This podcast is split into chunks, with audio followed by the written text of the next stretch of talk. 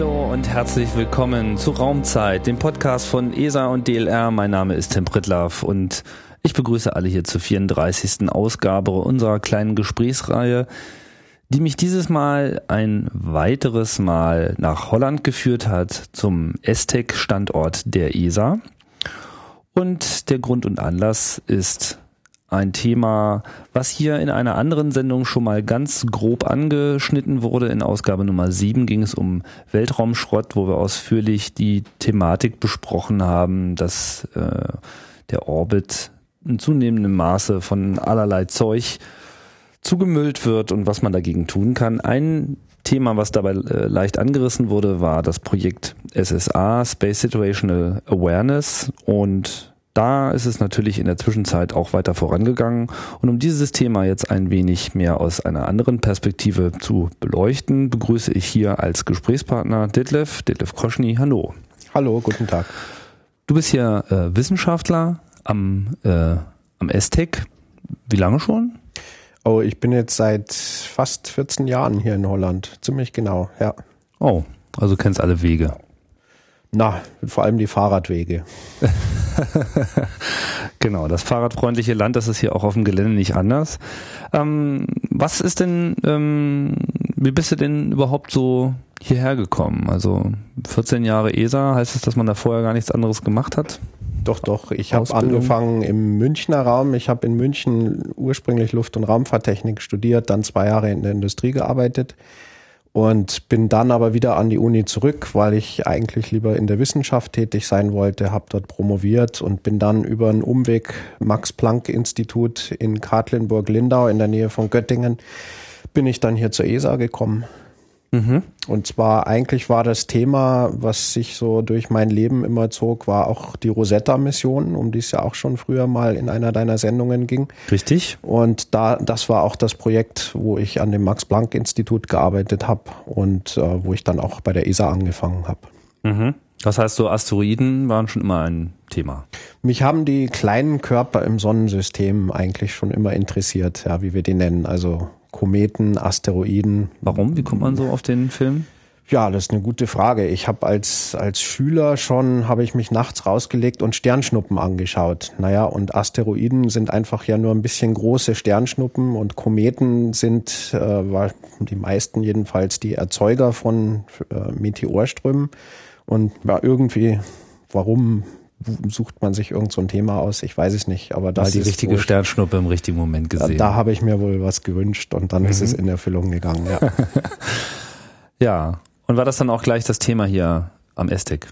Ich habe anfangs eben mit äh, bei der Rosetta-Mission mitgearbeitet und bin aber mittlerweile ein bisschen in einem anderen Tätigkeitsfeld äh, aktiv, eben diesem Space Situational Awareness Programm wo es natürlich auch um Asteroiden unter anderem geht, auch über Weltraumwetter und eben über diesen Weltraumschrott. Und äh, bin da sozusagen, ja, man, man macht halt nicht immer das Gleiche. Nicht? Mhm. Irgendwann vor fünf, sechs Jahren habe ich halt äh, Rosetta verabschiedet aus meinem persönlichen äh, Berufswege, aber das wird wieder zurückkommen. Nicht? Also irgendwann werde Zumal ich die Mission ja noch lange nicht abgeschlossen ist, sondern es jetzt geht eigentlich erst los. Tiefschlafphase äh, wurde ja eingeleitet, darüber haben wir hier auch ausführlich äh, berichtet, beziehungsweise der Gerhard Schwem ähm, hat berichtet, der ja auch hier in, äh, im Aztec eigentlich so sein, sein Zentrum hat. Ja, was muss man sich jetzt vorstellen unter äh, SSA? Was, was verbirgt sich hinter dem hinter der Abkürzung und was, was für ein Fass wird da aufgemacht? SSA ist, steht für das englische Wort Space Situational Awareness und es gibt auch eine deutsche Übersetzung. Das ist irgendwie die Weltraumlageerfassung. Und das finde ich also ein ganz schreckliches Wort, deswegen würde ich eigentlich lieber das englische Wort gebrauchen. Was macht das englische Wort so viel besser? Ich weiß es nicht, vor allem ist es leichter auszusprechen. Ja, okay. Man könnte ja auch von Weltraumverkehr sprechen, das hat so ein bisschen was davon, ne? Ja, ja, das könnte sein. Okay, also Space Situational Awareness äh, oder Weltraumlageerfassung. Ich will wissen, was im Weltraum vor sich geht. Das große Thema ist, äh, wir wollen verstehen, was im Weltraum passiert und zwar insbesondere wollen wir die Sachen verstehen, die uns beeinflussen. Also zum einen die Satelliten, die wir auch oben im Weltraum haben, aber auch uns hier unten auf der Erde. Und daraus äh, folgt dann auch diese, diese Dreiteilung, die ich vorhin schon genannt habe. In der ESA hat SSA drei verschiedene Bereiche. Wir nennen das drei Segmente. Das erste Segment äh, und das, wo auch am meisten Geld reinfliegt, das nennen wir Survey and Tracking. Und da geht's um den Weltraummüll und auch um, um noch ganze Satelliten, die dort oben rumfliegen. Also eigentlich um, um alles, also sowohl die Satelliten, die in Operation sind, ja. als auch diesmal waren, aber irgendwie noch nicht den Weg zur Erde zurückgefunden haben. Richtig. Und da gehören zum Beispiel auch äh, dieser Weltraummüll, das sind halt zum Beispiel Bruchstücke von Satelliten, wenn mal irgendeiner kaputt gegangen ist. Äh, das kann auch einfach Reste sein vom, vom Start einer Rakete. Dann werden da Sachen abgesprengt und dann fliegen da Farbpartikel rum. Und wenn die zum Beispiel die Raumstation treffen, weil die recht hohe Geschwindigkeiten haben können, dann hat also auch schon ein ganz kleines Teil eine ziemlich verheerende Wirkung. Und deswegen will man die verfolgen, man will wissen, wo sind die eigentlich, wo fliegen die rum. Und als nächsten Schritt wird man versuchen, auch dagegen was zu machen, den Müll irgendwie wieder wegzuräumen. Das ist, das ist Teil eins. können wir ja gleich nochmal drauf ja. zurückkommen, aber ich will eben den Überblick noch abrunden. Ja. Äh, das zweite Segment beschäftigt sich mit Weltraumwetter. Ähm, was ist denn Weltraumwetter? Da ist hauptsächlich die Sonne die Ursache. Von der Sonne geht ständig ein Strom von Partikeln weg, Protonen, alles Mögliche, also nicht nur Licht, was wir sehen können. Und das stört uns. Wenn zum Beispiel auf, einer, auf der Sonne eine große Protuberanz ausbricht, dann kommen die Strahlen, also diese Teilchenstrahlung kommt irgendwann dann zeitversetzt. Also, also das Protuberanz sind diese riesigen Explosionen, die man dann Richtig. immer äh, bestaunt, wenn man sie mal in einem Video wieder mal äh, genau. vorgezeigt bekommt. Ja. Und die haben zur Folge, dass, dass dann Teilchen zur Erde fliegen, die wir nicht sehen können. Das sind ganz kleine, die verändern aber zum Beispiel die Eigenschaften der Erdatmosphäre. Und dann kann es passieren, dass auch mal wieder ein Beispiel, dass der GPS-Empfänger nicht mehr richtig funktioniert. Und äh, die Elektronik, die wir hier mittlerweile am Boden haben, wird eben immer ausgereifter, aber auch immer empfindlicher und reagiert dann auf einmal auf so Sachen. Vor 30 Jahren war das noch kein Thema. Das liegt nicht daran, dass es da diese Protuberanzen, diese Strahlungsausbrüche auf der Sonne nicht gegeben hat. Die gab es schon immer. Ja. Aber unsere Elektronik ist mittlerweile so empfindlich, dass wir dann zum Beispiel Probleme kriegen. Dann können wir eben nicht mehr auf 10 Zentimeter genau unsere Position bestimmen, sondern nur noch auf 10 Meter. Und das will man natürlich wissen. Ja, deswegen haben wir also ein Programm, wo wir uns jetzt darauf vorbereiten, dass wir, wenn so ein Ausbruch auf der Sonne ist, auch mal eine Warnung rausschicken und wenn dann halt einer sagt, ich muss aber jetzt genau wissen, wo ich bin, dann weiß er, dass das in dem Moment vielleicht nicht funktioniert. Mhm. Das war das zweite Segment. Und das dritte, das ist das, wo ich also auch für zuständig bin hier in dem Programm. Das nennt sich Near Earth Object Segment. Near Earth Objects, auch wieder ein englisches Wort. Auf Deutsch sagt man erdnahe Asteroiden. Und diese erdnahen Asteroiden sind also jetzt nicht künstliche Objekte, sondern natürliche Objekte, so wie Kometen, die im Sonnensystem rumfliegen. Und auch da, die gibt's schon immer. Und ich meine, jeder kennt wahrscheinlich diese äh, Hypothese, dass die Dinosaurier ausgestorben sind, weil ein großer Asteroid auf die Erde eingeschlagen ist. Aber das passiert laufend. Das ist nicht nur vor Millionen Jahren passiert, sondern das passiert auch heute noch. Da kam vor, ja, 2008 war das im Sudan ein Objekt runter, was dann in der Atmosphäre explodiert ist. Das war noch nicht sehr groß, wo man auch vorher im Weltraum ganz kurz bevor es eingeschlagen ist oder auf die Erdatmosphäre getroffen ist, hat man es nur 20 Stunden vorher entdeckt. Und das möchte man eigentlich ein bisschen früher wissen. Das mhm. ist also jetzt der dritte Bereich. Weil die machen ja nicht groß auf sich aufmerksam. Das sind so kleine, nicht leuchtende, die nicht sagen vorher Objekte, nicht ne? Bescheid. Genau. Also man muss gezielt Echt? danach suchen und äh, wir, also man braucht jetzt da nicht die große Angst davor haben. Größere Objekte kennen wir alle. Aber zum Beispiel, wenn so ein kleines Objekt äh, irgendwo, sag mal, im, in Nordindien oder sowas runterkommt, da kann das sogar militärische Konsequenzen haben. Ja, Was ist jetzt klein in dem Kontext? Mhm, äh, das ist so, dass wir äh, klein nenne ich jetzt was, was in der Erdatmosphäre zerbricht. Und da ist so die Grenze irgendwo zwischen ein paar Meter und 30, 40 Meter. Wenn so ein Objekt äh, in die Erdatmosphäre eintritt, wird es wahrscheinlich in der Erdatmosphäre zerbrechen und gar nicht bis zum Boden runterkommen. Mhm. Da gibt's Ausnahmen. Also es gibt auch Objekte, die nur einen Meter groß sind und dann doch runterkommen und unten am Boden einen Krater schlagen. Das ist 2007 in Peru passiert. Aber gut, also groß wäre jetzt ein paar Kilometer. Mhm. Und äh, der Asteroid, wo die Dinosaurier draufgegangen sind, da schätzt man, dass der so zehn Kilometer Größe gehabt hat. Und da gibt's nicht so viele, die kennen wir alle. Mhm. Also drei Bereiche, diese Asteroiden, Weltraumwetter und Weltraummüll. Okay, das war schon mal ein ähm, guter Überblick. Stellt sich mir jetzt die Frage, ähm, was, was heißt das jetzt konkret? Ähm, also wir, sollten vielleicht auch auf diese drei Teile nochmal im Detail eingehen, aber ähm, ist SSA, was ist das jetzt konkret? Ist das so eine, eine, eine standortübergreifende Initiative? Wird da irgendwo ein neues äh, Zentrum und Beobachtungszentrum gebaut? Ist das mehr so ein, ein Netzwerk über äh, alle Weltraumorganisationen weltweit? Was, was ist jetzt die Idee hinter diesem, dieser Initiative selbst? Mhm. Also äh, SSA ist ein ESA-Programm. Äh, das heißt, dass die ESA-Mitgliedsländer Geld dafür bereitstellen, was wir dann mit einem bisschen, was wir für unsere Gehälter zum Beispiel brauchen, was wir wieder an die Mitgliedsländer verteilen. Und die, was wir wirklich machen mit dem Geld, das sind an und für sich ja drei Sachen. Nummer eins ist, ich habe gesagt, zum Beispiel nehmen wir wieder die Asteroiden. Ich muss die entdecken erstmal, bevor ich vorhersagen kann, ob die zur Erde kommen. Das heißt, ich brauche Sensoren, ich brauche Teleskope oder auch Radarsysteme. Bei dem Weltraummüll für erdnahe Sachen sind Radarsysteme besser geeignet. Damit will ich die Objekte, die es dort oben gibt, entdecken, katalogisieren und charakterisieren.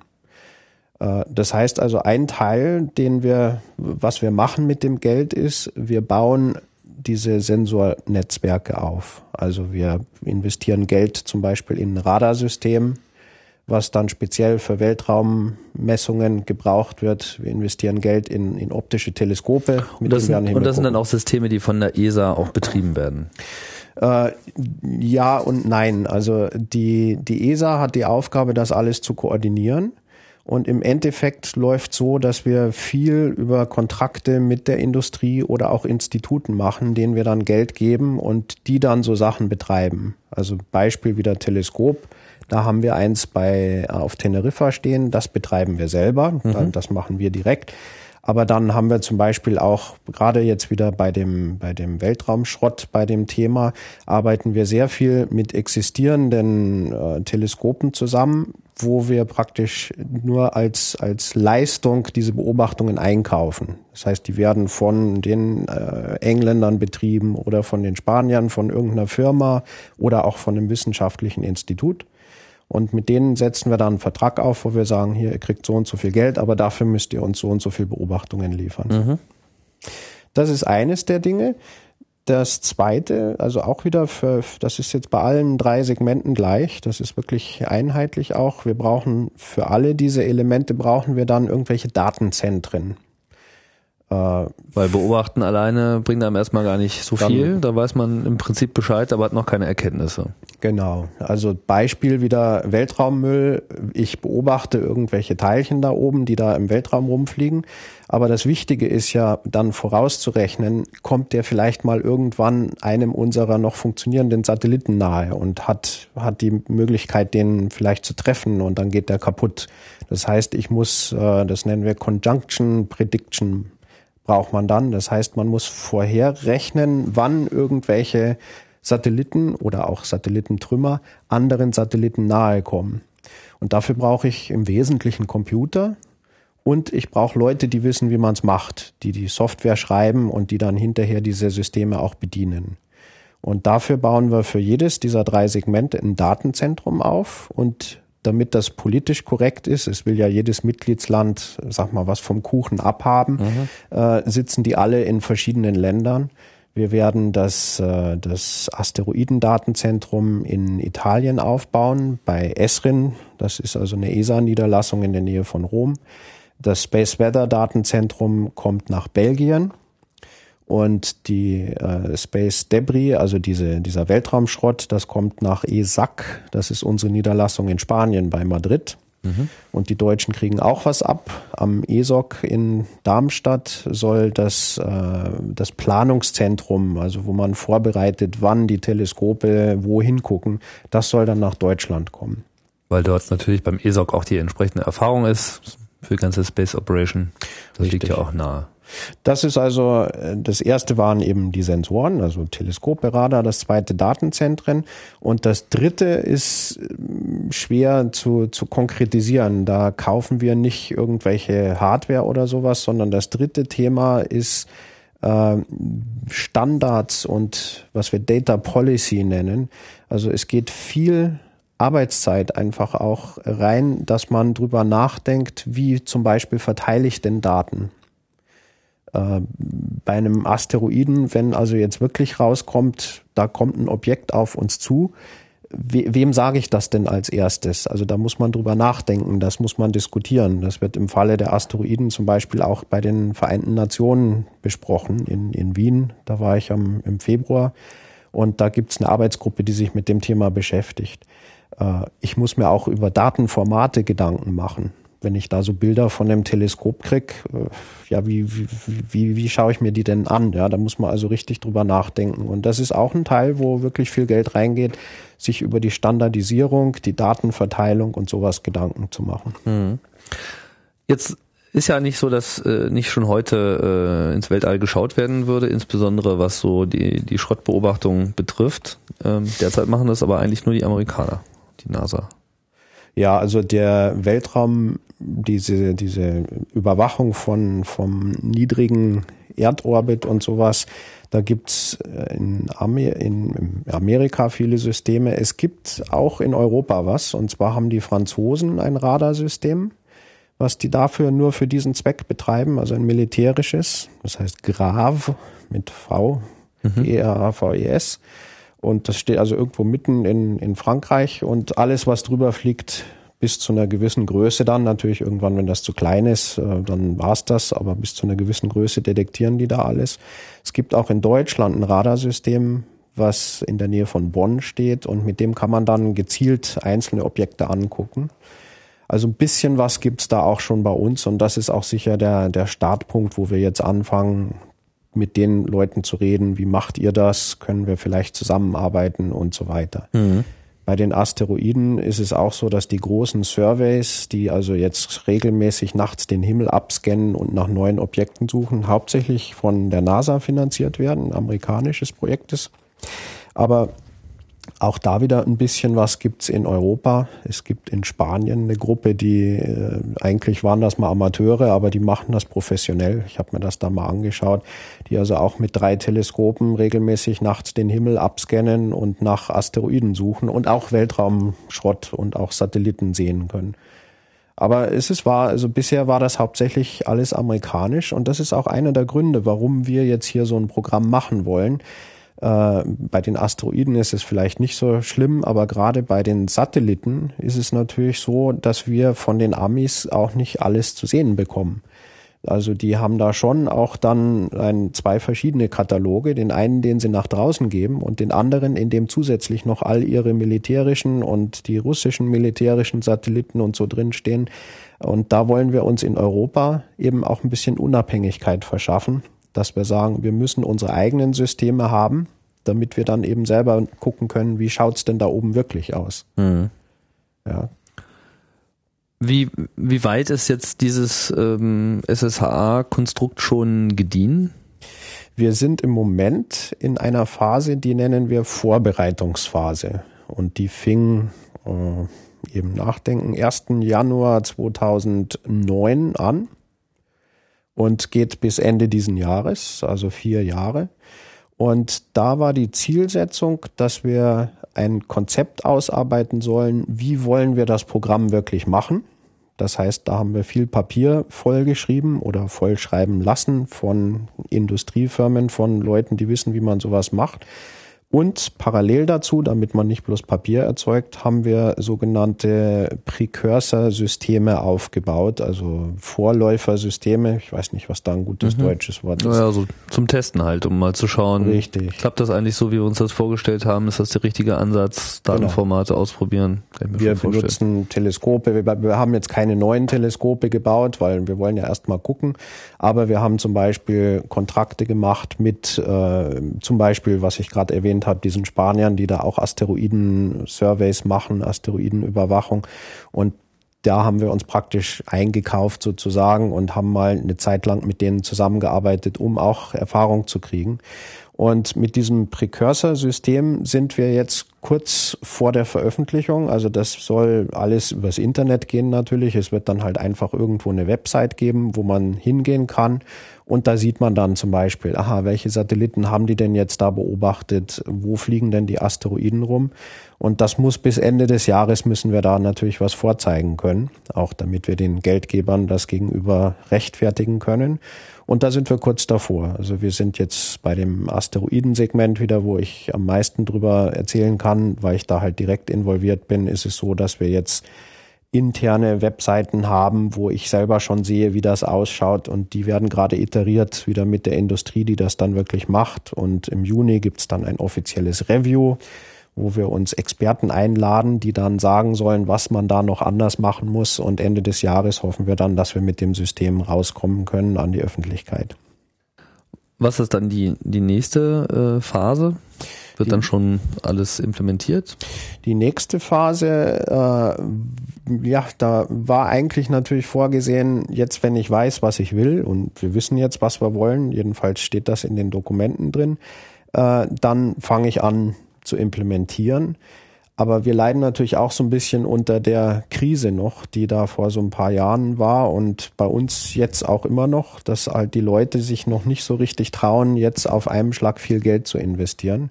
Und deswegen werden wir jetzt nicht gleich voll einsteigen, sondern wir werden Ende des Jahres bei einem Meeting, wo die Vertreter der, der Regierungen der ESA erzählen, was wir zu machen haben, da wird Folgendes vorgestellt, dass wir nochmal vier Jahre einen sogenannten Pre-Operational Phase haben. Also es traute sich noch so keiner richtig voll einzusteigen.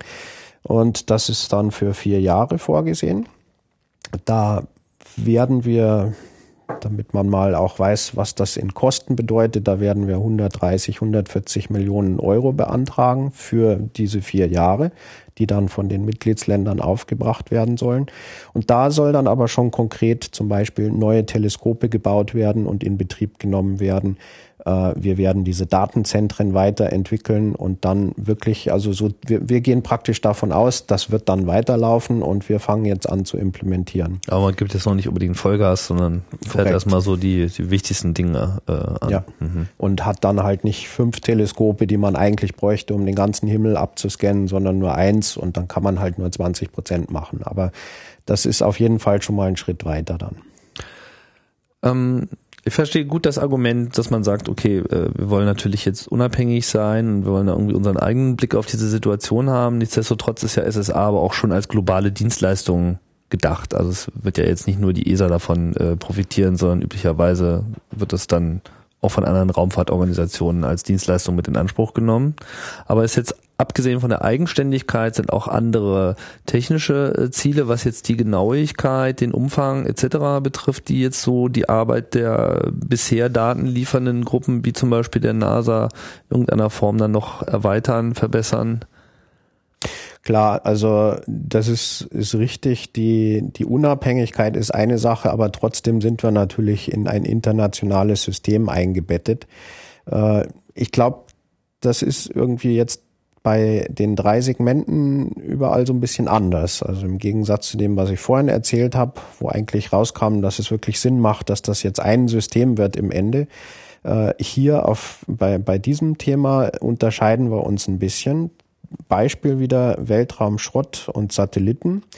Da glaube ich, ist wirklich der Vordergrund diese Unabhängigkeit der Europäer, dass wir sagen, wir, wir möchten wirklich selber die Möglichkeit haben, alles zu sehen, was da oben ist und nicht auf Amerikaner oder Russen oder wer auch immer das macht, angewiesen zu sein. Also ich glaube, da äh, wird man eigentlich viel auch duplizieren von dem, was die sowieso machen. Auch da. Aber, aber damit schafft man ja auch Redundanz. Jetzt, äh, ja, und da kommt natürlich auch noch was anderes dazu. Die Amerikaner haben zwar auch Radarsysteme nicht nur auf amerikanischem Grund und Boden, aber trotzdem, wenn wir in Europa jetzt auch so ein System haben, dann ergänzen die sich natürlich in gewissem Sinne schon. Wenn ich also zum Beispiel ein Objekt habe, was in einem wirklich niedrigen Erdumlaufbahn ist, dann fliegt das in anderthalb Stunden oder noch kürzer einmal um die Erde rum. Äh, da kann das aber schon mal sein, dass ich eben im richtigen Moment überhaupt hingucken muss, um das zu sehen. Und der richtige Moment, der hängt dann davon ab, wo ich auf der Erde bin. Ja, wenn ich halt in Amerika bin, sehe ich das Objekt vielleicht gar nicht, wenn es finster ist, sondern sehe es nur am Tag oder sowas. Also ergänzen tun die sich ein bisschen schon auch. Äh, bei den Asteroiden arbeiten wir eigentlich ganz anders. Da wollen wir möglichst offen sein, möglichst international, weil so ein Asteroid, der sucht sich das nicht aus, in welchem Land er runterfällt. Das ist also wirklich ein, ein weltweites Problem. Mhm. Und da haben wir also ganz stark die Philosophie, dass wir mit gerade den Amerikanern eng zusammenarbeiten. Das tun wir jetzt schon. Ich treffe mich also da mit den Kollegen von der NASA regelmäßig und wir koordinieren uns äh, wieder mit dieser Weltraumüberwachung, diese Surveys. Die Amerikaner betreiben Teleskope, wo sie nach Objekten gucken, die auch sehr weit weg sein können. Und die scannen dann einmal in der Woche den ganzen Himmel ab und dann sehen die Objekte, die weit weg sind, klein sind, groß sind, alles Mögliche. Wir haben gesagt, wir wollen wie du das vorhin richtig formuliert hast, wir wollen das ergänzen. Wir wollen da jetzt nicht dasselbe nochmal machen oder Konkurrenz, sondern wir wollen was ergänzen. Und unser Survey-System, was wir jetzt bis jetzt eben nur auf dem Papier geplant haben, das hat sich zur Zielsetzung gemacht, dass wir die erdnahen, also die wirklich nahe an der Erde sind, äh, dass wir uns die Objekte anschauen und zwar, dass wir praktisch alle Objekte, die so groß sind wie das, was damals in Sibirien eingeschlagen ist, dieses Tunguska-Objekt, das ist auch vielen Leuten bekannt, 1908 in Sibirien. So der erste, also, erste Event, der so halbwegs äh, berichtet wurde. Gibt zwar keine Bilder, aber zumindest viele äh, Augenzeugen, die ja. da Bericht abgelegt haben. Unser Requirement ist, wir wollen Objekte in dieser Größe drei Wochen, bevor sie der Erde wirklich nahe kommen, sehen. Das mhm. ist also eine ganz andere Zielsetzung als diese amerikanischen Surveys, die praktisch sagen, wir wollen einfach nur den ganzen Himmel mit möglichst möglichst großen Teleskopen absuchen. Bei uns ist es dann wichtiger gar nicht die Größe des Teleskops, weil da so ein Objekt ist dann ja schon relativ nahe, das heißt, da kann man es leichter sehen, sondern wichtig ist, dass wir den ganzen Himmel einmal in der Nacht abscannen. Das kann bisher noch keiner. Also da würde ich sagen, sind die Systeme, die die Amerikaner schon haben und das, was wir hoffentlich kriegen werden in vier, fünf Jahren, die sind sehr ergänzend. Die passen dann gut zusammen. Wie weit kann man denn da blicken? Also die, diese äh, drei Wochen Vorwarnzeit, das entspricht, das muss ich nochmal eben nachdenken, das entspricht sowas wie zwei Millionen, nee, weiß ich nicht mehr. Mal eben Kopf rechnen hier. Also so ein Objekt kommt typischerweise mit 20 Kilometer pro Sekunde, ja, pro Sekunde ist also richtig schnell, äh, fliegt das da so auf uns zu. Und die drei Wochen habe ich jetzt im Kopf. Jetzt müsste man wissen, wie viele Sekunden in drei Wochen sind. äh, ein Tag hat ungefähr 100.000 Sekunden. Dann sagen wir mal, es sind 20 Tage. 20.000 mal 100.000, das sind zwei Milliarden Okay, äh, nee, ich kann es nicht im Kopf. Gut, dann müssen wir eben aufs Internet warten. Ja, ich äh, frage mal die allwissende Müllhalde. Genau. Also einfach mal 20 Kilometer mal drei Wochen und dann in Sekunden. Also in Sekunden ähm, sind kriegt das hier nur in der wissenschaftlichen Darstellung, also 30.000 Minuten, 1,8 mal 10 hoch 6 Sekunden, 21 Tage. Gut. Und dann nehmen wir an, der fliegt mit 20 Kilometer pro Sekunde. Dann mhm. sind das also 1,8 Millionen sind das dann ne, von den Sekunden mal 20. Und dann haben wir es in Kilometer.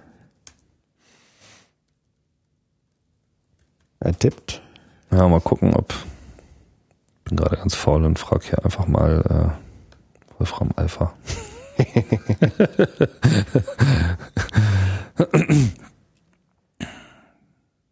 also es sind ungefähr 40 Millionen. 36.000 Kilometer, das kann nicht sein.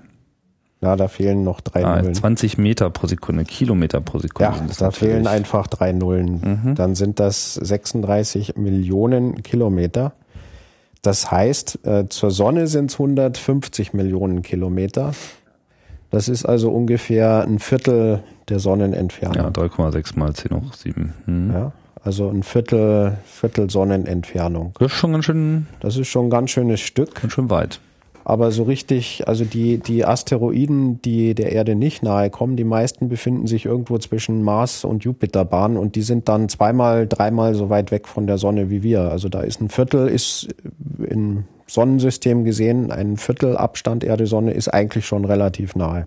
Hm. Und das wollen wir sehen können und dann ist das Objekt 40 Meter groß. Wie Also viele ist nicht- Objekte wird man denn da wohl normalerweise sehen? Also wenn man jetzt wirklich so weit rausschaut, wie, wie voll ist es denn da? Also wir schätzen, das haben wir natürlich mal simuliert, wir schätzen, dass wir dann jede Woche ein so ein Objekt entdecken sollten am Anfang. Irgendwann haben wir natürlich dann alle gesehen. Also das lässt dann nach zwei, drei Jahren oder sowas, lässt das dann nach. Da hoffen wir dann, dass wir praktisch 80 Prozent gesehen haben. Das ist also, die so eine Woche. Vorstellung. Ja, okay, Ja? also es ist jetzt nicht gerade, dass es sich da äh, drängelt, da Das draußen von solchen Objekten, aber es ist auf jeden Fall was da. Ja, genau. Also es ist, sagen wir mal so, es ist genug da, um dass ich guten Gewissens sagen kann, mein Job ist gerechtfertigt und ist jetzt nicht total unnütz und das machen wir nur, weil ich jetzt meinen Gehalt kriegen will, sondern es ist wirklich schon eine Bedrohung, die oder eine Gefahr da, dass da irgendwas passiert, die man nicht vernachlässigen kann. Sie ist nicht sehr groß, aber es lohnt sich darüber Gedanken zu machen. Ja, wir haben ja auch schon mal ähm, drüber Gedanken gemacht. Da lohnt sich jetzt auch nochmal einen Querverweis zu machen, und zwar auf äh, das Gespräch Nummer 9 hier bei Raumzeit über Asteroiden und Kometen im Allgemeinen und im Besonderen, wo wir dann auch mal so diesen Problemfall erdnahe Asteroiden, insbesondere natürlich der, der größeren bekannten äh, Asteroiden, diskutiert haben und eben die möglichen Konsequenzen, die das Ganze haben könnte. Aber jetzt geht es ja vor allem auch darum, so ein bisschen in die Unknowns vorzubereiten, äh, vorzu, äh, stoßen und eben diese Objekte, die jetzt nicht so allgemein bekannt sind, zu entdecken. Und davon ist es dann halt schon deutlich voller. Jetzt hast du ja vorhin gesagt, 30 Meter, da brechen die noch auseinander. Dann denkt man sich so, okay, alles klar, dann gibt's mal wieder so einen schönen Meteorschauer und das war's. Was, du hast ja irgendwie angedeutet, das sei dann militärisch unter Umständen schon ein Problem. Gemeinhin wird ja immer so, äh, ja, so das Szenario, oh Gott, jetzt, jetzt fällt uns der Asteroid auf den Kopf und nach den Dinosauriern kommen wir äh, als Szenario an die Wand gemalt. Was ist jetzt so schlimm an diesen 30 Metern Objekten, die da so ein bisschen Feuerwerk veranstalten? Gut, das war jetzt äh, der, der Hinweis mit dem Militär war, dass wir also äh, die Sorge eigentlich haben, dass so ein, so ein Asteroid, wenn der dann runterkommt, dann sieht man da ein Licht am Himmel, dass die Leute meinen, da kommt einer mit seiner Ah, verstehe, ein Missverständnis. Boden-Boden-Rakete Mhm. und beschießt mich jetzt. Ja, okay. Äh, Das ist also durchaus ernsthaft diskutiert worden. Mhm. Äh, Und dann muss man natürlich auch dazu sagen, diese 30 Meter, dass die auseinanderbrechen in der Atmosphäre, das ist auch nicht Gott gegeben. Es war 2007 ein Fall in Peru, wo ein Objekt von nur einem Meter Größe wirklich auf dem Boden eingeschlagen ist und dort einen Krater gemacht hat, der war dann 14 Meter groß. Und das war nun Gott sei Dank irgendwo da in diesem Hochplateau da in Peru, wo nicht viele Leute leben. Ja, war der ein Meter, als er in die Atmosphäre eingetaucht ist, oder ist das das, was davon übrig geblieben ist? Das ist das, was unten ankam und wie viel der jetzt dann größer war vorher, genau weiß ich es auch nicht. Dann wird er vielleicht anderthalb oder zwei Meter gewesen sein. Weil Okay, natürlich also- verliert der Material, wenn er durchfliegt. Aber der ist eben nicht auseinandergebrochen und das war aber auch ein ganz normaler Steinmeteorit dann am Ende. Also wenn das jetzt so ein fester Eisenklumpen gewesen wäre, hätte man sich das ja noch sogar erklären können. Aber das war ein ganz normales Material, so wie, wie ein Gestein auf der Erde. Und da hat man vorher gemeint, der kommt nie bis zum Boden. Und 2007 ist es doch passiert. Und man hat es von genau diesem Objekt, weil man es schon kannte, äh, gemeint oder von allgemein dieser Kategorie allgemein. von dieser, mh. Genau, also von allgemeinen Objekten, wenn, wenn man so irgendeinen Wissenschaftler, der sich halt mit dem Thema beschäftigt, vor dem Jahr 2007 gefragt hätte, machst du dir Sorgen, dass ein ein Meter Objekt auf dem Boden runter ankommt, dann sagen die, das kann überhaupt nicht sein. Wir haben das alles durchgerechnet. Okay. Und zwar haben die durchgerechnet, dass unter 30 oder 40 Metern das eigentlich in der Atmosphäre explodieren muss. Mhm. Jetzt ist es aber 2007 doch passiert und es gibt jetzt natürlich die Wissenschaftler, die rechnen das jetzt neu nach, aber äh, also so richtig ganz klar ist es mir noch nicht, was wir eigentlich früher immer falsch gerechnet haben. Aber irgendwas war da falsch, weil manchmal kommt eben so ein kleines Objekt doch runter.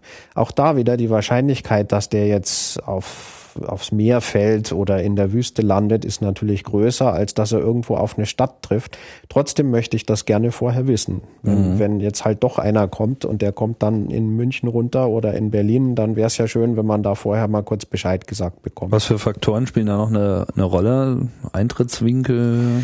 Die Annahme dort war jetzt eigentlich, dass wohl der Eintrittswinkel ziemlich flach gewesen ist und dann wird er sozusagen sanft abgebremst. So wie so ein kleiner Flitzestein, den man so übers Wasser wirft. Richtig, ja. Mhm. Meine, es gibt ja auch manche, die dann wirklich wieder weggehen von der Erde ja. und gar nicht runterkommen und bei dem wäre, das muss so ein Grenzfall gewesen sein. Fünfmal das ist also, aufgeditscht und dann eingetaucht. Das ist so im Moment wohl eine der Erklärungen oder aber auch, dass man einfach bei diesen ganzen Modellieren, das ist ja kompliziert, das ist Überschall und mit Schall Schockwellen und so. Also das ist schon kompliziert.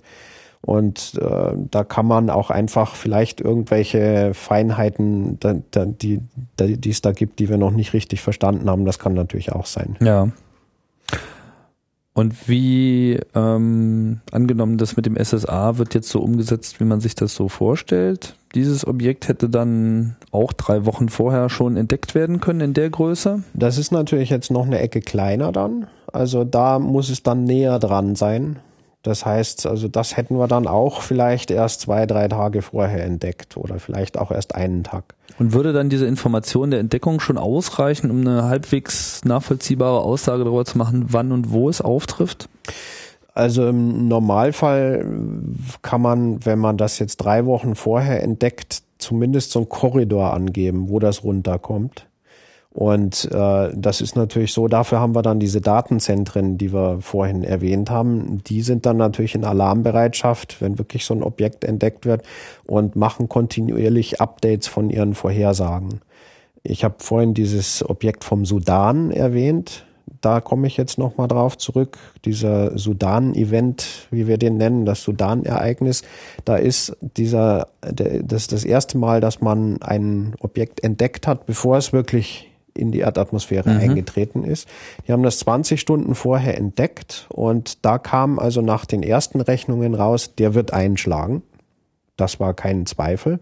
Und dann, äh, kann mich nicht mehr genau erinnern, aber ich habe mal irgendeinen so Plot gesehen, wo die vorhergesagt haben, wo der runterkommt. Und das war so, sag mal, zwei, dreitausend Kilometer ein Korridor irgendwo in Afrika. Und nach fünf Stunden dann, also 15 Stunden vor dem Einschlag, war der nur noch halb so groß, dieser Korridor. Und dann hat man den eben weiter verfolgt. Ich glaube, bis ungefähr zehn Stunden vor Einschlag, weiß ich nicht mehr genau. Und dann ist er in den Erdschatten eingetreten. Dann konnte man nicht mehr sehen. Und da wusste man eigentlich schon ziemlich genau, wo er runterkam. Das konnte man dann also auf ein paar Kilometer vorhersagen. Und so war es dann auch. Und das ist dann auch so gewesen, ja. Konnte man das dann auch noch beobachten, das Event? Da war irgendeiner, und dem bin ich also bis heute dankbar, der war so schlau, dass er den Meteosat-Satelliten, der also immer die Erde anguckt und nach Wolken sucht, dass er den so getimt hat, dass der genau im richtigen Moment in dem Bereich, wo der Einschlag vorhergesagt war, am, über dem Sudan scannt und es gibt also eine Beobachtung von einem Meteosat-Satelliten. Ist das äh, Radar oder? Nee, das ist ein optischer Optisch. oder ich glaube, es war im, im, Infraroten oder so. Also ich kann mir an so ein Falschfarbenbild erinnern. Ja. Und der macht aber nicht immer Bilder von der ganzen Erde, sondern der scannt die Erde ab und daraus setzt er dann diese Bilder mhm. zusammen, die wir dann so im Fernsehen und sowas sehen. Und der muss also zur richtigen, zum richtigen Zeitpunkt dann über dem Sudan gucken, sonst hätte er es nicht gesehen. Und irgendeiner, der also diese Meteosat-Satelliten kontrolliert, der hat geschaltet und hat das so gemacht, dass wir also tatsächlich eine Beobachtung haben von Meteosat äh, von dieser Feuerkugel, die dann halt da gerade im Infrarot natürlich schön zu sehen ist. Mhm. Eben ziemlich genau an der vorhergerechneten Stelle. Macht so ein Bild dann nur ein schönes Poster oder kann man dem dann auch noch irgendwelche wissenschaftlichen Erkenntnisse also rausziehen? Gibt es eine Veröffentlichung, wo dann abgeschätzt wurde, wie viel Energie bei dieser Explosion freigesetzt wurde und das äh, kann man dann natürlich mit der erwarteten Energie vergleichen, die wieder aus diesen Modellrechnungen rauskommt. Mhm. Ja. Das ist dann wieder schönes Futter für die Neuberechnung dieser Ganz genau. Einschlagsenergie, verstehe. Mhm. Ist das dann vielleicht auch so ein, so ein, so ein, so ein, so ein Ziel bei SSA oder nur so ein Nebeneffekt, dass man eben auch wirklich sagt, so hier, wir, wir bauen jetzt auch noch so die Benachrichtigung der Beobachtung auch noch mit rein, dass also Satellitenbetreiber vielleicht für in so einem Fall Beobachtungssatelliten vor allem diese Informationen auch so mundgerecht bekommen, dass sie dann auf sowas umschalten können? Das ist ein ganz wichtiges Ziel bei dem SSA-Projekt. Das ist also kein wissenschaftliches Programm. Das läuft auch bei uns nicht in der Wissenschaftsabteilung, obwohl ich selber Wissenschaftler bin. Aber ja, es läuft in der, in der Operations-Abteilung. Und die Idee ist in der Tat, dass wir einen Service zur Verfügung stellen. Und auch wieder der, der ist unterschiedlich für die verschiedenen Bereiche. Aber bei, bei den Asteroiden wird das so sein, dass eigentlich alle Information frei ist dass wir aber eben auch mit unseren politischen äh, Ansprechpartnern reden und sagen, wollt ihr denn zum Beispiel eine gezielte Information, wenn jetzt irgendwo wirklich was vorhergesagt wird, so wie damals im Sudan? Die Amerikaner haben das ja vorhergerechnet dann und die Europäer auch. Und die Amerikaner haben so einen Informationsprozess der schon etabliert. Also einer von der NASA wird dann informiert von den Leuten, die da hinterm Rechner sitzen und sagen, uh, da kommt jetzt was. Der ist also immer 24 Stunden rund um die Uhr über Mobiltelefon erreichbar.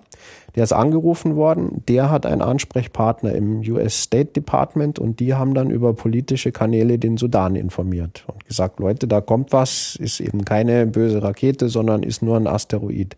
In Europa sind wir noch nicht so weit, da bauen wir diese Methoden gerade erst auf. Aber äh, das ist ganz klar eine der Zielsetzungen. Gerade bei Weltraumwetter zum Beispiel, da wollen vielleicht Betreiber von, von, von einer Elektrizitätszentrale, die also da empfindlich sein können gegen so Sonnenstürme und sowas, die wollen vielleicht auch andere Informationen haben als einer, der jetzt da oben Satelliten betreibt. Und da wird also gezielt dran gearbeitet, auch in Gesprächen mit den zukünftigen Kunden sozusagen, was wollt ihr eigentlich haben? Das ist eine der Kernpunkte eigentlich auch dieses Systems. Wie verteile ich die Informationen? Das müssen wir natürlich alles noch genau definieren, aber das ist eine der Aufgaben, wo wir gerade mit beschäftigt sind. Das heißt, SSA ist jetzt auch gar nicht mal nur ein System, was jetzt nur für die Raumfahrt von Relevanz ist. Also abgesehen jetzt von dem, ist es keine böse Rakete-Warnung, was ja, potenziell dann vielleicht mal einen Konflikt zumindest ein bisschen eindämmen kann oder verhindern kann. Wer könnte denn noch Interesse haben an diesen Daten? Ja, also ein, ein schönes Beispiel, glaube ich, ist jetzt dieses Thema Weltraumwetter, wo ich selber überrascht war, wie ich von meinem Kollegen, der da zuständig ist, mal so einen Übersichtsvortrag gehört habe, äh, wo das Weltraumwetter eine Rolle spielt. Äh, da gehört zum Beispiel dazu, ich habe das vorhin erwähnt, es geht immer um diese Teilchen, die von der Sonne kommen, irgendwelche kleinen der Sonnenwind. Der Sonnenwind. Mhm. Äh, wenn, wenn ich da irgendwo in Norwegen bin, dann sieht man diese tollen Polarlichter. Da sieht man also, dass die mit der Atmosphäre wechselwirken. Da passiert irgendwas. Die Aurora Borealis. Zum Beispiel. Von dem Magnetfeld zu den Polen gelenkt. Ja. Und das kann man da oben sehen, aber die Effekte gibt's auch am Boden. Und eine der Sachen, die, die ich also vorher überhaupt nicht wusste, das ist, dass zum Beispiel Ölfirmen sich für sowas interessieren, weil nämlich Pipelines lange Metalle metallene Rohre haben und da kann durch diesen Effekt können da Ströme induziert werden in der Pipeline und da kann es also passieren, dass die Pipeline beschädigt wird. Also das war mir also total neu, dass ja. da so Effekte gibt. Äh, Transformatorstationen die werden dadurch beeinflusst durch diese Effekte, die da in der Atmosphäre entstehen. Das heißt, auch Elektrizitätsfirmen sind da sehr interessiert dran. Wie gesagt, gerade weil eben unsere Elektronik auch immer empfindlicher wird, wird die dann durch sowas beeinflusst. Ja, dann muss man wieder, das kann man alles abschirmen und so, aber das kostet halt Geld. Also das sind, sind so zwei typische Beispiele, die vielleicht gar nicht so offensichtlich sind. Dass, das, das, ist jetzt, das jetzt so theoretische Erwägungen oder ist das auch schon nachgewiesen worden? Ja, das ist schon passiert. Also ich habe Fotos gesehen, zum Beispiel von einem Transformatorhäuschen, wo, wo halt was explodiert ist, mehr oder weniger, weil irgendwas da drin passiert ist, was aufgrund des Weltraumwetters entstanden ist. Auch wieder Details weiß ich jetzt nicht, aber das sind so die Effekte, die man da ein bisschen berücksichtigen muss. Das heißt, wenn man das rechtzeitig weiß, könnte man die Transformatorhäuschen ein bisschen runterfahren oder Ganz mal genau. ausschalten oder sonst irgendwas machen? Ganz genau. Das ist dann die Idee. Dann kurz ausschalten und mhm. dann ist da kein Problem und so ist halt was kaputt gegangen. Ja. Gut, bei den Pipelines weiß ich nicht, was man macht. Da muss man vielleicht dann die Rohre nicht mehr aus Metall machen oder was, keine Ahnung. Also da bin ich ja nun auch nicht der Experte. Ja. Müssen sich halt was einfallen lassen. Dann habe ich äh, Navigationssysteme, habe ich schon erwähnt. Also wenn, wenn ich halt so einen GPS-Empfänger habe, dann kann es passieren, dass der nicht mehr so gut geht. Das ist relevant, wenn ich jetzt äh, auch bei Galileo dann mit diesem Navigationssystem wollen wir eine Genauigkeit kriegen, dass ich praktisch äh, weiß, auf welcher Fahrbahnspur ich mit meinem Auto fahre. Und äh, da muss man dann schon überlegen, kann ich diese Geräte so sicher bauen, dass selbst wenn ich so einen Sonnensturm oder sowas habe, dass ich dann trotzdem noch diese Genauigkeit erreiche, weil das ist natürlich fatal, wenn das dann nicht mehr funktioniert. Wenn ich mich jetzt also drauf verlasse auf mein Navigationssystem und dann kann das zu Unfällen führen, wenn das nicht mehr richtig geht. Und es sind ja nicht nur Autos, es sind ja auch, also wo jemand wo man ja auch immer noch lenken und, und gucken kann, aber es ist ja auch so automatische äh, Andockprozeduren von Schiffen in Häfen Richtig. etc. davon betroffen. Flugzeuglandung. Ja, genau, auf engen Flughäfen insbesondere. Stimmt, mit dem Auto ist vielleicht, ja, da sind wir noch nicht so weit, dass die von alleine fahren. Ja aber gut, aber solche, solche Gedankenspiele äh, gibt es ja sehr wohl, beziehungsweise die Technik an sich ist ja da, dass mhm. also Autos im Prinzip ja auch alleine fahren könnten, nur will das wahrscheinlich auch, ja, zumindest vorerst ja. keiner. Das äh, äh, wird sich zeigen. Aber ich, vielleicht bleiben wir nochmal kurz bei dem, bei dem Weltraumwetter, äh, weil das auch so ein Thema ist, was hier noch nicht so viel äh, befasst wurde. Ich weiß, das ist jetzt auch nicht dein, dein Spezialgebiet, aber das spielt schon auch eine große Rolle, weil es äh, kam jetzt hier auch häufiger mal zur Sprache bei Missionen, ja, dass also auch die äh, gerade natürlich die Fernerkundungsmissionen in zunehmendem Maße davon abhängig sind. Die Frage ist, wie misst man das jetzt eigentlich? Weil man hat ja jetzt keine Sensoren auf der Sonne, man hat vielleicht Beobachtungsmissionen, die mit einbezogen werden. Was, was spielt da alles mit rein? Woher weiß man, dass da was zu erwarten ist? Mhm. Also das ist ein Kollege, der sitzt hier bloß zwei Zimmer weiter. Der beschäftigt sich mit einer Mission, die heißt Proba 2. Äh, ja, weil das halt die zweite Mission der Proba-Reihe ist. Und Proba ist eine Abkürzung, das ist irgendwas mit Technologie. Und äh, da gibt's eine Mission, diese Proba 2 Mission, die hat ein Teleskop an Bord das ist also ein Satellit, der um die Erde rumfliegt und permanent die Sonne anschaut mit diesem Teleskop. Und die können sowas vorhersagen. Die beobachten rund um die Uhr die Sonne die haben zum Beispiel auch, also die machen Bilder in, in, ich glaube, im Ultravioletten oder irgendwas. Und die haben einfach nur ein Gerät an Bord, was sehr genau die Strahlungsintensität, die von der Sonne kommt, also auf Deutsch, wie hell ist die Sonne, ja. das misst der ganz genau. Und an diesem Ding, wenn eben jetzt so eine, so eine Protuberanz, also so eine Eruption auf der Sonne ist, dann sieht man das in diesem einen Messwert. Da geht dann einfach das Signal so ein bisschen hoch. Und das kann man praktisch automatisieren und kann sagen, sobald das über einen bestimmten Grenzwert geht, schick mir eine E-Mail auf mein äh, Handy oder sowas. Und dann weiß der Kollege, der heißt Joe, dann weiß der genau, uh, da ist jetzt gerade was auf der Sonne passiert. Und dann wissen wir jetzt von früheren Beobachtungen, dass dann eben nach einer bestimmten Zeit diese Strahlung bei uns an der Erde dann ankommt. Das äh, weiß ich jetzt nicht genau, wie schnell das ist, aber das geht nicht mit Lichtgeschwindigkeit. Die brauchen ein paar Minuten oder sogar länger. Und dann könnte ich praktisch eine zugegebenermaßen sehr kurzfristige, aber doch eine Warnung geben. Und wenn ich jetzt meinetwegen Satellitenbetreiber auch gleichzeitig bin, so wie wir bei der ESOC in Darmstadt da Satelliten betreiben, dann könnten wir uns sehr leicht ein System vorstellen, wo wir jetzt mit diesem einen Signal von diesem einen Sensor von Proba 2 eben eine Warnung geben an die Betreiber von den Satelliten in Darmstadt und sagen, oh Achtung, da kommt gleich was. Und dann hätten die vielleicht irgendeine Notfallprozedur, wo sie dann wieder was abschalten können, damit nichts kaputt geht. Also wenn da jetzt erstmal noch jemand eine E-Mail lesen muss, dann könnte ich mir vorstellen, dass da wichtige Zeit vertan wird. Aber äh, im Prinzip denkt man hier über eine vollständige Automatisierung dieses Prozesses nach. Ja, da muss man das, da muss man mal aufpassen. Das weiß ich nicht, wie wie weit man da wirklich gehen kann.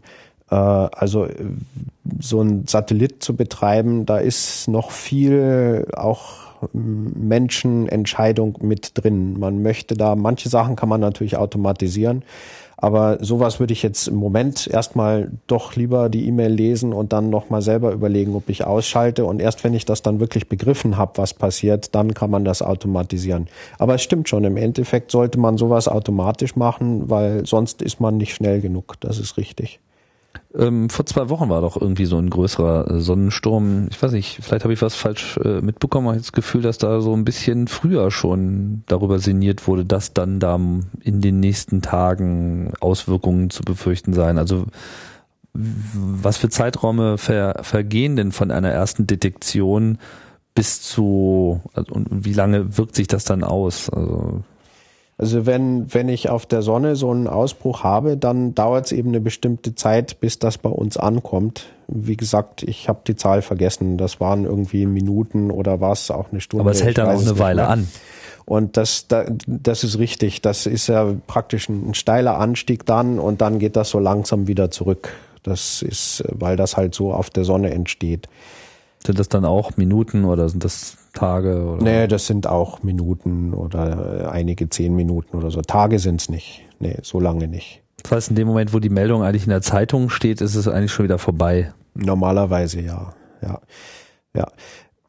Die, die, die Frage nach, kann ich das denn vorhersagen? Also was wir wissen ist, dass diese Ausbrüche auf der Sonne geknüpft oder gekoppelt sind an große Sonnenflecken. Und Sonnenflecken, die sehe ich und da die, die, die Sonne dreht sich. Die braucht irgendwie, ich glaube, 28 Tage dreht die sich einmal. Und da kann es sein, wenn ich jetzt, äh, wenn ich jetzt am Rand der Sonne einen Sonnenfleck ankommen sehe, dann kann ich sagen, oh, das ist ein riesen Sonnenfleck, das schaut nach einer aktiven Gegend aus. Da kann es jetzt passieren, dass irgendwann, wenn das sich in unsere Richtung gedreht hat, weil das geht ja nur in eine Richtung raus. Wenn sich das dann in unsere Richtung gedreht hat, dass wir dann auf der Erde Probleme kriegen.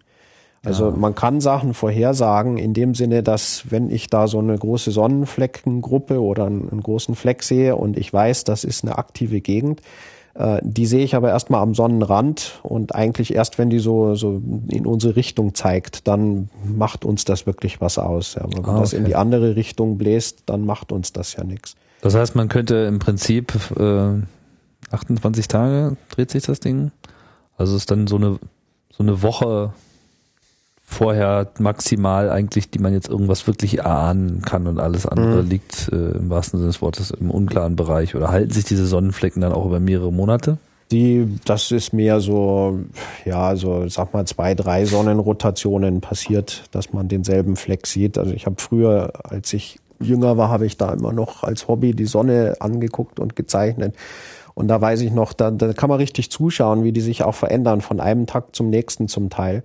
Aber ich würde sagen, also mehr wie ein Monat äh, macht so eine Sonnenfleckengruppe eigentlich normalerweise nicht. Das heißt, das, wenn man mal einmal wirklich eine starke Eruption gehabt hat, kann das durchaus sein, dass so ein Monat danach es nochmal dass dann nochmal was kommt, aber äh, meistens ist dann schon wieder was anderes los auf der Sonne. Also das ändert sich da doch dann mhm. in dem Zeitraum. Was ja so in den äh, Medien dann immer so der Klassiker ist, ist so, ja, unsere Mobilfunknetze äh, fangen an zu schmelzen, etc., die übliche Übertreibung. Inwiefern sind denn, sind Einfluss auf solche Systeme auch realistisch?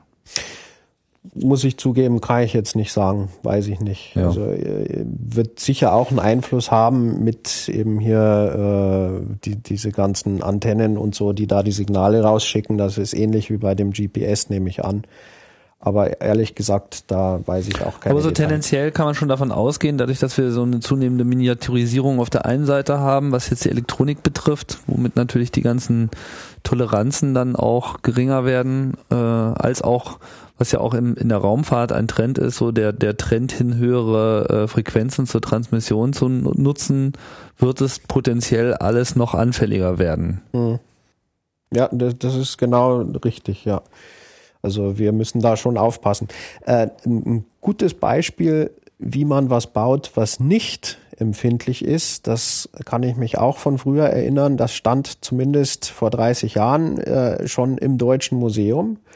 Da ist nämlich der Ringkernspeicher der deutschen Helios-Raumsonde zu bewundern gewesen. Mhm. Und das ist also ein Speicherelement für den Computer gewesen. Und die, die hatten früher Magnetringe, also richtig so wie so Ohrringe so groß. Und dann gingen so Drähte durch und die wurden magnetisiert und entmagnetisiert. Der sogenannte Core. Genau. Mhm. Und das Teil, das, da, da macht das nix, wenn irgend so ein kosmisches Teilchen da so ein, so ein Kupferring trifft. Aber heutzutage ist halt so ein Speicherchip, wie man ihn im Computer hat, ist unendlich kleine Zellen, irgendwas mit Silizium. Und wenn da eben ein Proton einschlägt, dann passiert da schon irgendwas. Das ist ja auch ein Dauerproblem im All, dass ja die Elektronik dort auch einfach ganz anderen Bedingungen ausgesetzt ist als hier unten an der Erde, weil halt nicht eine schützende Atmosphäre darüber liegt. Ähm, auch da erinnere ich mich spontan an eine andere Raumzeit-Episode, wo das ein Thema war, nämlich da, wo es um Robotik in der Raumfahrt äh, ging, was ja auch zu meiner Überraschung durchaus noch eine relativ junge Disziplin ähm, ist. Und da war äh, das auch genauso ein ähm, Thema. Ausgabe Nummer 14 ist das, ähm, wie groß die Anforderungen sind, insbesondere für jetzt Elektronik, Steuerelektronik, die sich außerhalb der ISS zum Beispiel befindet. Gerade bei Robotern will man ja sie genau an den Stellen eigentlich einsetzen, wo es für Menschen jetzt eben nicht so ohne weiteres möglich ist. Und so ein Spacewalk ist zwar äh, romantisch und für jeden Astronauten sicherlich der große Traum, aber wenn man halt täglich raus muss, äh, ist das eben auch extrem aufwendig und natürlich auch äh, nochmal eine zusätzliche Belastung für die Astronauten, aber es ist eben gar nicht so einfach, Elektronik mal so eben im Weltall dauerhaft zu betreiben. Mhm. Und auch da spielt natürlich der Sonnenwind eine große Rolle. Ähm, das heißt, auch hier ist das wieder so ein, so ein Teil, wo alle anderen Missionen auch automatisch einen Vorteil davon haben. Das heißt, man weiß, in der Richtung gibt es besondere, es ist ja auch gar nicht mal nur in Richtung Erde sozusagen. Das heißt, man erfasst ja eigentlich alles. Mhm. Sprich auch, wenn man sagt, wir haben da jetzt gerade eine Sonne, die ist irgendwie in Richtung Mars unterwegs, befindet sich dort, es gibt eine entsprechende Protuberanz in, in die Richtung, stellt euch mal drauf ein. Das ist richtig, ja. Ein Beispiel vielleicht, wie man eben doch diese Automatisierung, wo wir vorhin drüber geredet haben, fällt mir jetzt ein, das, das gibt's auf einer unserer Raumsonden und zwar auf Rosetta. Da war ich ja involviert äh, in der Entwicklung der Kamera, die da drauf ist. Die Wissenschaftskamera, die ist am Max-Planck-Institut für Katlenburg-Lindau, war da die Federführung oder ist noch. Und äh, es gibt auf Rosetta auch einen Strahlungssensor. Das ist ein Gerät, wo irgendein Elektronikbauteil drin sitzt, was eben empfindlich auf, auf diese Strahlung, die von der Sonne kommt, diese Teilchenstrahlung ist. Und da gibt's einen, einen Modus, in dem man dieses Gerät auslesen kann, dass er diese Informationen an alle Instrumente, die auf Rosetta drauf sitzen, weiterleitet. Und wir haben in der Kamera eine Software, die wir laufen lassen könnten, wenn wir das wollen. Ich glaube, im Moment läuft die nicht. Dass wenn eben dieser Messwert über einen bestimmten Wert geht, dass man dann bei der Kamera die Kamera erstmal ausschaltet und vor allem auch den Deckel zumacht und die Filterräder vor den Sensor fährt, weil nämlich der Sensor sehr empfindlich ist.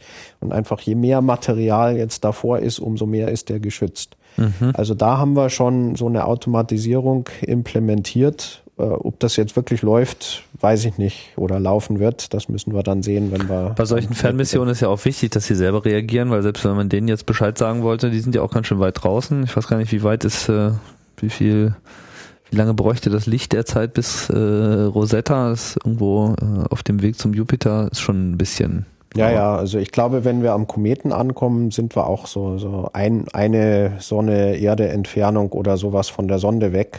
Vielleicht auch mehr oder ein bisschen weniger, also aber es sind viele Minuten, Minuten mhm. und dann ist, wenn das hin und zurück geht und dann eben auch noch wieder am Boden erstmal einer eine Entscheidung treffen soll, dann wäre es natürlich schon zu spät. Mhm.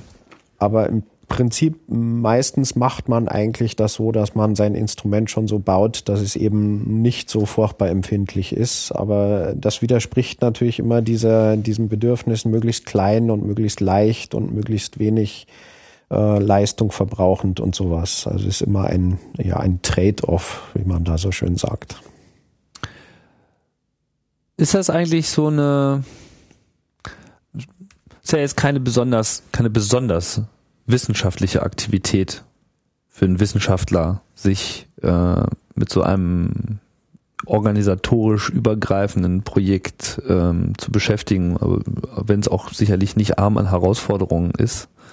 Inwiefern kann man die wissenschaftliche Arbeit äh, an der Stelle da auch immer wieder mit einbringen oder inwiefern ist es auch erforderlich, dass Wissenschaftler an so etwas mit beschäftigt sind? Äh, das denke ich mal ist auch wieder je nach Segment unterschiedlich. Also ich denke mal bei diesem Thema Weltraumschrott, äh, da weiß man eigentlich schon relativ viel. Trotzdem gibt's wissenschaftliche Arbeiten, also zum Beispiel, wie verhält sich jetzt eine schwarze Farbplatte im Gegensatz zu einer weißen, äh, dass, dass wenn ich den Orbit vorher berechnen will, dann spielt das eine Rolle, weil die auch sehr klein sind, diese Teilchen, und leicht, und die werden dann zum Beispiel durch den Strahlungsdruck der Sonne in ihrem Orbit verändert. Und da gibt's Bereiche, die, die muss man auch wissenschaftlich erst noch ein bisschen besser verstehen. Aber ich glaube, in dem Thema weiß man schon relativ viel. Also da sind wahrscheinlich hauptsächlich dann auch Ingenieure mit beschäftigt. Aber schon, schon bei dem Weltraumwetter, das ist noch sehr, sehr wissenschaftlich eigentlich das Ganze. Also das Projekt SSA, auch bei den Asteroiden, da geht's eigentlich nicht um die Wissenschaft, da geht's um den Service. Aber äh, wenn ich nicht den wissenschaftlichen Hintergrund habe, dann kann ich nicht richtig vorausberechnen, wann so ein Objekt zum Beispiel auf die Erde trifft oder was passiert jetzt wirklich in meinem Mobiltelefon, wenn da so ein Strahlungsausbruch auf der Sonne ist. Oder auch was wir vorhin diskutiert haben, kann ich das vielleicht sogar vorher noch genauer vorhersagen, wann so ein Ausbruch von der Sonne kommt. Und das ist, also das ist wirklich nun die große Spielwiese der Wissenschaftler. Man muss die Sonne modellieren, man muss verstehen, was da abläuft. Also der, der, gerade in diesen zwei Gebieten mit dem Space Weather und den Asteroiden, glaube ich, sind wir noch sehr eng mit der Wissenschaft verknüpft. Und bei dem Space Debris, gut, da kann ich es nicht sagen. Vielleicht ist das da genauso. Da habe ich nun nicht ganz so den Einblick. Hm. Trotz alledem erscheint mir ja diese Weltraumschrottproblematik äh, auch diejenige, die jetzt auch den größten wirtschaftlichen äh, Druck hat. Das ist ganz klar. Die Objekte gefährden viele Missionen. Es ist ähm, ja eigentlich an der Tagesordnung, dass die ISS, ich glaube erst vor zwei, drei Wochen gab es wieder so einen Moment, wo ähm, ausgewichen wurde. Also man hat etwas vorgezogen, äh, was man ohnehin machen wollte die Orbitanhöhung, aber äh, hätte man es halt nicht gemacht, wäre die Wahrscheinlichkeit größer gewesen, wieder von irgendeinem Miniaturobjekt, und ich glaube, es war auch wieder so ein paar Zentimeter äh, Objekt in dem Moment getroffen zu werden durch die äh, etwas nachlässige Herangehensweise früherer Missionen ist es ja wirklich ein, ein akuter Zustand im, ähm, im Orbit und ja, also nicht nur in einem Orbit, sondern eigentlich so in allen äh, Bereichen, die die Erde umgeben. Wie wichtig wird, wie wichtig ist dieses Thema in der gesamten Raumfahrt-Community? Wie, welche Rolle spielt das? Wie wichtig ist damit auch SSA? Also die, diese, diese Thematik Vermeidung von Weltraumschrott ist sehr wichtig geworden aber eben erst die letzten 10, 15 Jahre oder so und eigentlich hätte man damit schon eher anfangen müssen. Äh, da ist die, die, die Geschichte ist so, dass irgendwann, also schon, ich weiß nicht, vor 20 Jahren oder so, man natürlich draufkam, ey hoppla, wenn da mal ein so ein Satellit aus Versehen explodiert ist, das passierte mal irgendwo, da ist irgendwas in der Treibstoffleitung nicht richtig gewesen oder so. Und dann sind da die Trümmer rumgeflogen und da wusste man schon, oh, da müssen wir aufpassen aber es, es gab keine richtige Methode, jetzt irgendwas dagegen zu unternehmen. Seit einigen Jahren oder ich, genau weiß ich nicht wie lange, gibt es was, das nennt sich Interagency Debris Consultancy Group, irgend sowas. Und die beschäftigt sich äh, mit genau dieser Fragestellung, was kann ich denn tun, damit nicht noch mehr Trümmer entstehen da oben? Und das ist also auch ein Misch von Wissenschaftlern und äh, Vertretern aller äh, größeren Raumfahrtagenturen auf der ganzen Welt. Und diese Arbeitsgruppe, also wenn man da auch bei der ESA Mitglied ist, dann ist man offiziell von unserem obersten Chef nominiert und kann auch im Namen der ESA sprechen. Und die haben zum Beispiel über die letzten Jahre ein Handbuch geschrieben, wo drin steht, was man tun muss, um zu vermeiden, dass neuer Weltraumschrott entsteht. Da gehört zum Beispiel dazu, dass ich Treibstoffleitungen eben, dass ich den Treibstoff ablasse am Ende einer Mission. Und der Treibstoff selber, der ist dann gasförmig und der tut keinem was.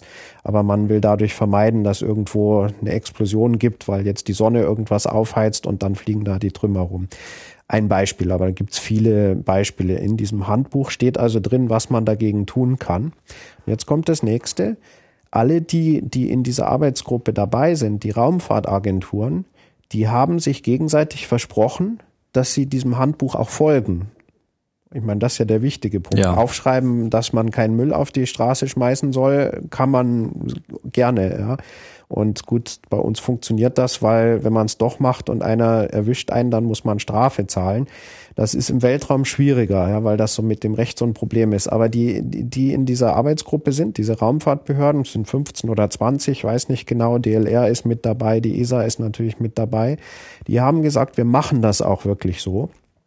Und wenn ich jetzt äh, hier ein neues Projekt anfange, dann steht in meinen, wir machen alles ja ganz formell mit äh, Pflichtenheften, heißt das, glaube ich, auf Deutsch. Ich nenne das Requirements-Dokument. Da steht dann drin, was meine Mission tun können muss.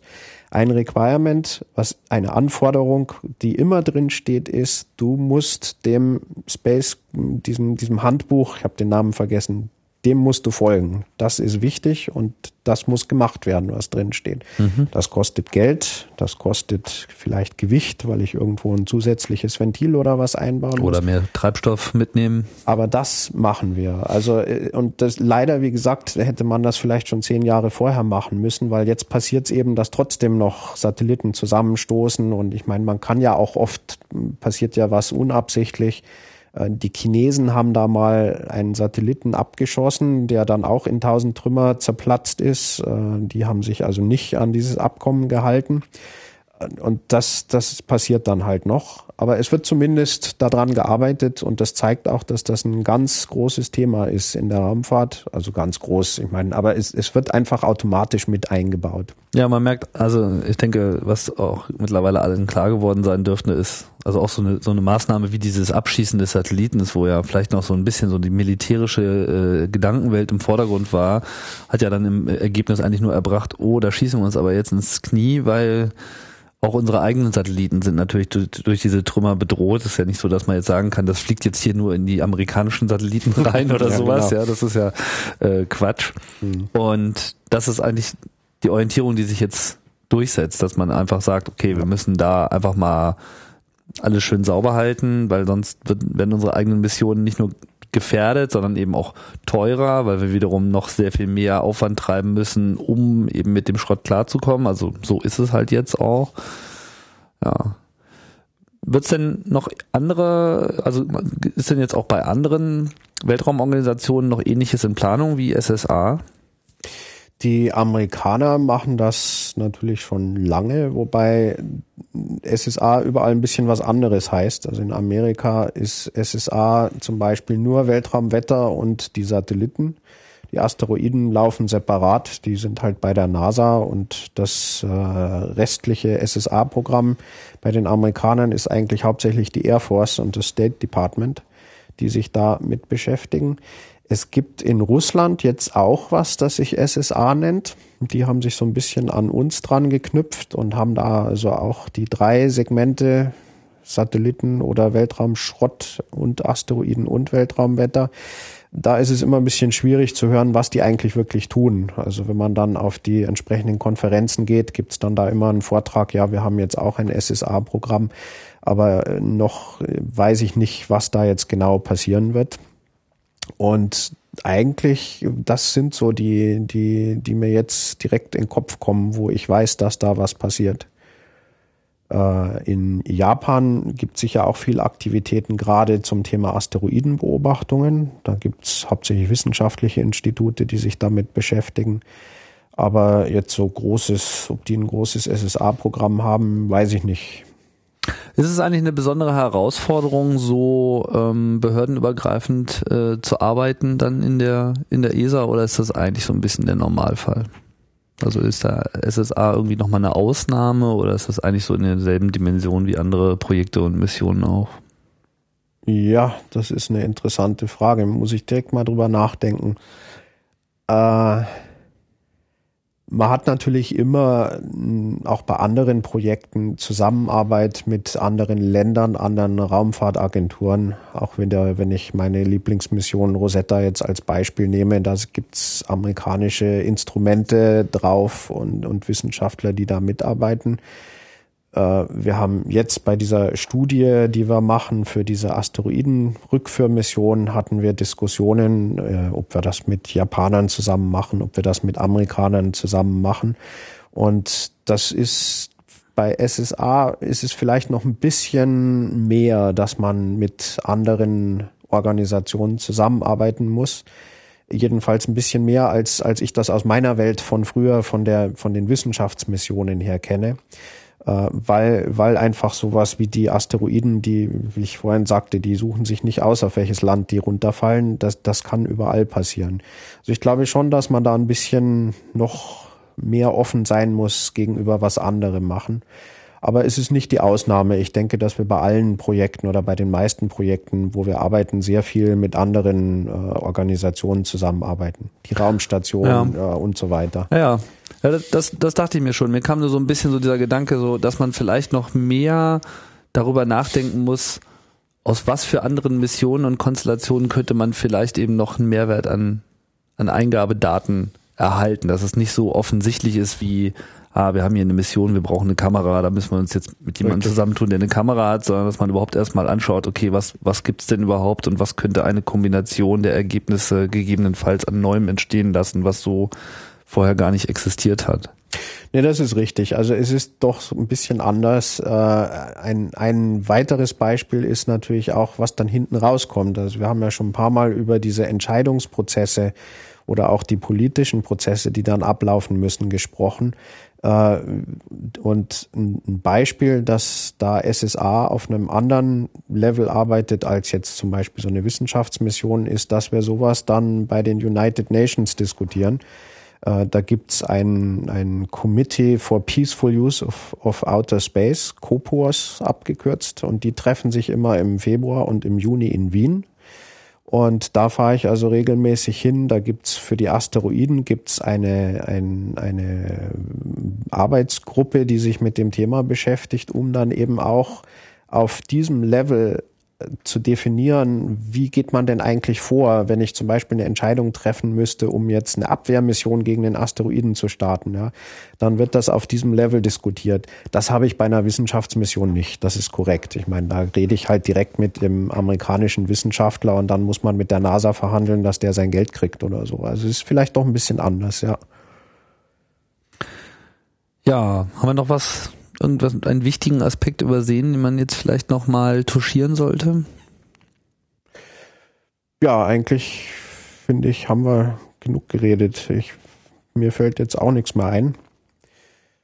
Aber äh, was man vielleicht sagen kann, ist, dass wir auch eine Website haben von der ESA, wo man immer hingucken kann, www.esa.int wie international. Und das Thema SSA gibt's unter Schrägstrich SSA. Mhm. Also www.esaint slash oder Schrägstrich SSA. Da kann man sich dann auch noch ein bisschen informieren und wen es interessiert, ein bisschen nachlesen, worüber wir jetzt geredet haben. Mhm. Genau. Und auch alle anderen äh, Links zu den Details und Agreements und äh, Gruppen die hier äh, im Podcast zu, äh, zum Gespräch gekommen sind, die finden sich wie immer in den Shownotes zu der Sendung unter raumzeit-podcast.de. Auch das sollte mal wieder gesagt werden, aber das wisst ihr wahrscheinlich sowieso alle schon. Ja, dann bleibt mir eigentlich nur noch Danke zu sagen. Detlef, Koschny, das äh, war's dann hier mit der Ausgabe 34. Ja, gern geschehen. Und ja, ich hoffe, ihr seid auch bei dem nächsten Mal wieder mit dabei, wenn es hier heißt, äh, ab ins Weltall mit Raumzeit. Tschüss.